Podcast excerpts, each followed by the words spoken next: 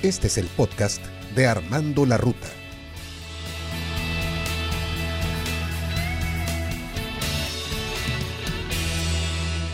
Amigos, ¿qué tal? ¿Cómo les va? Me da mucho gusto saludarles a través del podcast de Armando la Ruta.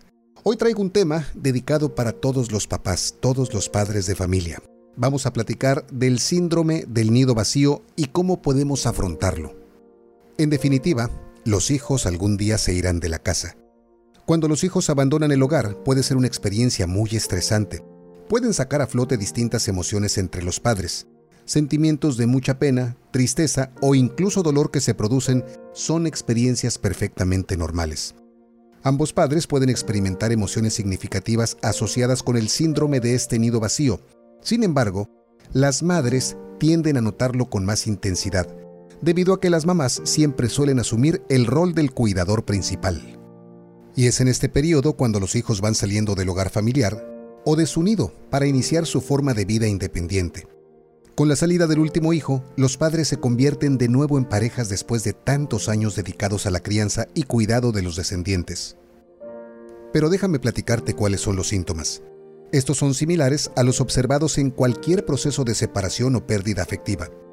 Las personas suelen tener sentimientos de tristeza, soledad y vacío interior, también pueden calificarlo como aburrimiento o sensación de no tener nada que hacer. Se reviven los recuerdos del pasado con mucha añoranza, creyendo que nunca van a volver a ser tan felices. Y como ya lo mencioné anteriormente, en las madres es más frecuente este golpe. En el caso de los hombres, el rol consiste en la búsqueda del alimento necesario para la familia.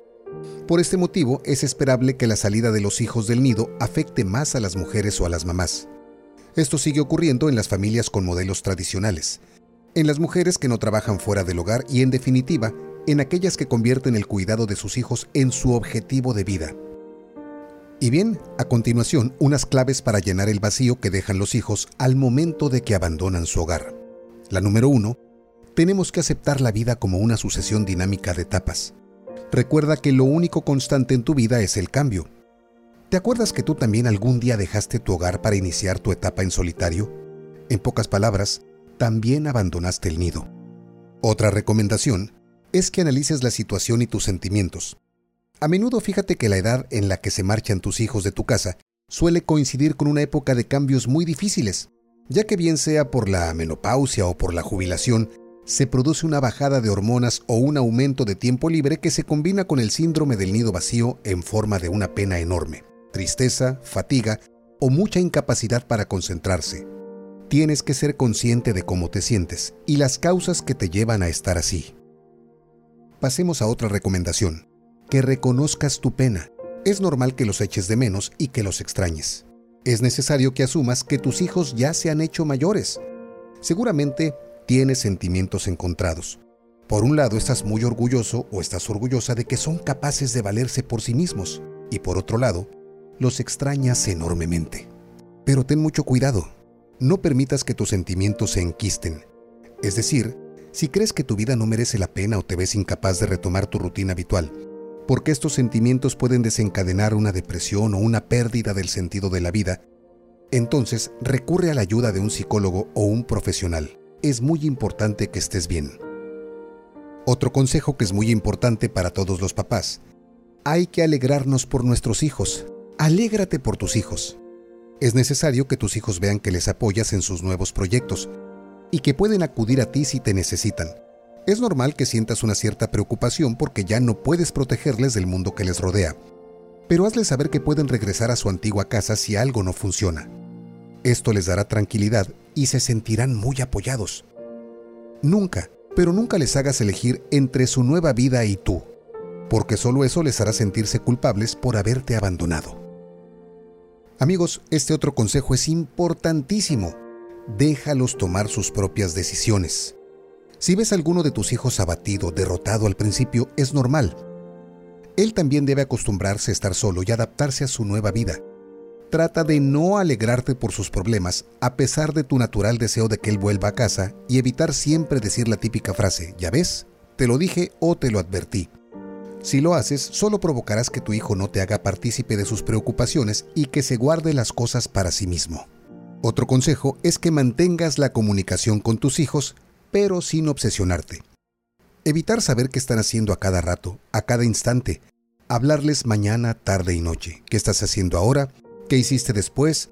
¿Qué vas a hacer mañana? Etcétera. No te imagines que les ha pasado algo malo si no sabes algo o todo de ellos en el día.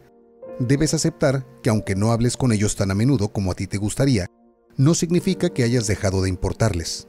Solo que la relación se desarrollará de una manera distinta. Piensa de cara al futuro. Tus hijos con su madurez te van a reportar muchísimas alegrías. Y quién sabe, probablemente regresen a casa con sus parejas y luego con sus propios hijos. Otro consejo de los expertos que seguramente te va a costar un poco de trabajo es que cambies un poquito tu manera de pensar con respecto a ellos. Debes tratar ahora de mantener una relación adulta, porque ya se independizaron. No les des sermones ni los trates como si todavía fueran unos niños, porque les hará sentir incómodos y se alejarán de ti. Demuestra que puedes acompañarlos a sus compras a tomar un café o a lo que necesiten de manera relajada y divertida. Bueno, ya platicamos con respecto a los hijos, pero ¿qué hay respecto a los padres? En tu caso, dedícate tiempo. No te debes de abandonar ni descuidar tu alimentación. Aunque vayas a cocinar únicamente para ti, no vayas a dejar de comer bien. Otro consejo, retoma tus actividades, las que hacías anteriormente y las que tuviste que renunciar por falta de tiempo. Seguro que ahora las vas a disfrutar incluso más que en su momento. Algo también que se recomienda es que desarrolles nuevas aficiones y que realices actividades físicas, paseos, excursiones, vete de viaje ahora que tienes la oportunidad. Esto hará que mantengas la mente ocupada y evitará los estados de ánimo bajos. Además, una cierta actividad física es muy saludable y te permitirá combatir el insomnio que pudiera aparecer a raíz de la nueva situación familiar.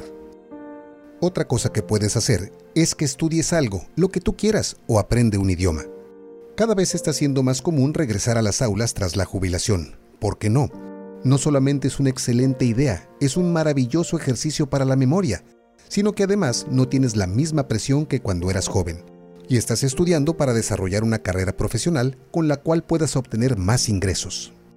Otra gran oportunidad es que refuerces tu relación de pareja. Ahora que tus hijos no monopolizan la conversación, van a surgir nuevos temas de interés para ambos, por lo tanto, tienes una gran oportunidad de redescubrirte junto con tu pareja, de hacer más cosas juntos, sobre todo ahora que estarán seguramente más desahogados económicamente. Un consejo más es que procures salir con amigos. Seguramente muchas amistades están en la misma situación que tú, o incluso algunos de tus amigos o amigas ya han superado este síndrome del nido vacío. Te podrán ayudar y podrán compartir contigo las confidencias o las sensaciones. Es algo maravilloso, muy terapéutico que salgas con tus amigos. Otro consejo, aunque no lo creas, es que te regales una mascota. Claro, esto te ayudará a no ver la casa tan vacía y silenciosa. Cuidarla y sentir su cariño te reportarán numerosos beneficios para tu salud. Además, la presencia de un animal en el hogar puede ayudarte a sentir una mayor protección y hará que mantengas una rutina en torno a ella. Alimentarlo, asearlo, pasearlo, en pocas palabras, otro compañero u otra compañera más. Y bien amigos, estos son solo algunos ejemplos de muchas cosas más que podemos hacer. Hay que ser creativos. Por último te diré que hay que tener en cuenta que el síndrome del nido vacío no suele prolongarse mucho en el tiempo. En realidad suele durar lo que los padres tardan de adaptarse a su nueva vida. Por lo tanto, es muy habitual que los padres experimenten un cierto sentimiento de vacío al poco tiempo de que sus hijos se van del hogar. Pero también es muy frecuente que cuando pasan los meses, pasan los años, la relación con tus hijos va a ser mucho mejor, de más calidad, de más confianza, de más entrega que cuando estaban en la casa. Amigos, con esto estamos llegando al final de este podcast del síndrome del nido vacío. La pregunta es, ¿lo estás padeciendo? ¿Cómo lo estás afrontando? ¿Qué consejos te gustaría aportarle a los demás? Con mucho gusto, déjalos en la parte de abajo, en los comentarios quiero dedicar en especial este podcast para aquellos amigos, conocidos que tengo muy cercanos, que están justamente pasando por esta etapa de sus vidas. Y para ti que me escuchas, espero que también la estés superando poco a poco. Un abrazo sincero, mi nombre es Armando Bueno, nos sintonizamos en el siguiente podcast de Armando la Ruta. Gracias, mil bendiciones.